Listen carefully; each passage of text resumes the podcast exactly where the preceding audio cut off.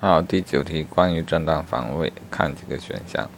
A，甲将犯啊罪犯扭送派出所的途中啊，因其激烈反抗啊，就在后座上死死摁住其头部啊。到派出所的时候，发现其已经窒息死亡啊。问这个是否成立正当防卫？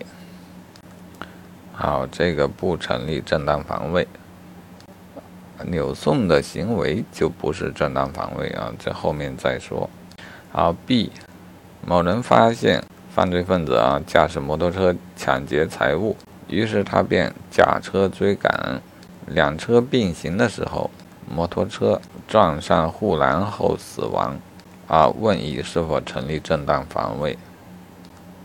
好，这题正确的答案是乙，不成立正当防卫。好，想一想为什么？C、D 两个选项一并看吧。C 是说，某人发现邻居正在家中卖淫，就将其啊将邻居家的防盗门给砸坏，以阻止其卖淫。D 选项说，某人发现有人正在偷越国边境，便开枪将其打成重伤。好，这两个选项啊都不成立正当防卫。后两个选项说明啊，正当防卫应当针对不法的侵害，并且要保护法益，但是保护的法益一般限于个人法益啊，至少它得包含个人法益的部分，方可以进行正当防卫啊。类似卖淫与偷越国边境，纯粹属于侵害社会法益或国家法益的行为。公民个人没有必要，也不应当进行正当防卫。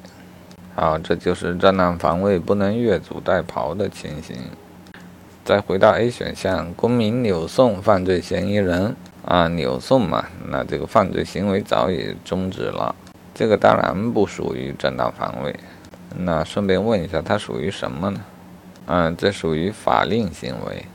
啊，法定行为过程中出现的这个被扭送人死亡，如何认认定错误呢？啊，看是否存在过失，有过失则成立过失致人死亡，没有过失则是意外事件。哦，这里没讨论有没有故意的情况啊。好，先不管它，最后来看 B 选项，发现他人抢劫便开车去追赶他。好，首先考虑。他算不算越俎代庖啊？狗拿耗子呢？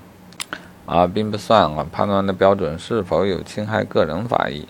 抢劫罪嘛，虽然也侵害到公共的法益，但必然包含个人的法益。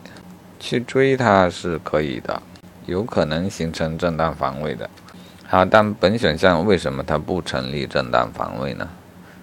好，再记住啊，正当防卫。啊，按照我自己的说法啊，它是对于某种不法行为的授权。追小偷还谈不上不法行为啊，主要考虑小偷的死亡这个事儿，它是否看起来属于不法行为。那么在本案例中，小偷是撞到了护栏，然后弹回，然后被他所驾驶的车辆压了。啊，即便是这样的情形，这位追击者并不用承担任何的责任。啊，因此，既然不是不法行为，便谈不上正当防卫。啊，标准的说法，按解析中说，他的行为形式上要符合犯罪成立的条件。若该行为本身不可能被评价为犯罪，也就无所谓构成正当防卫。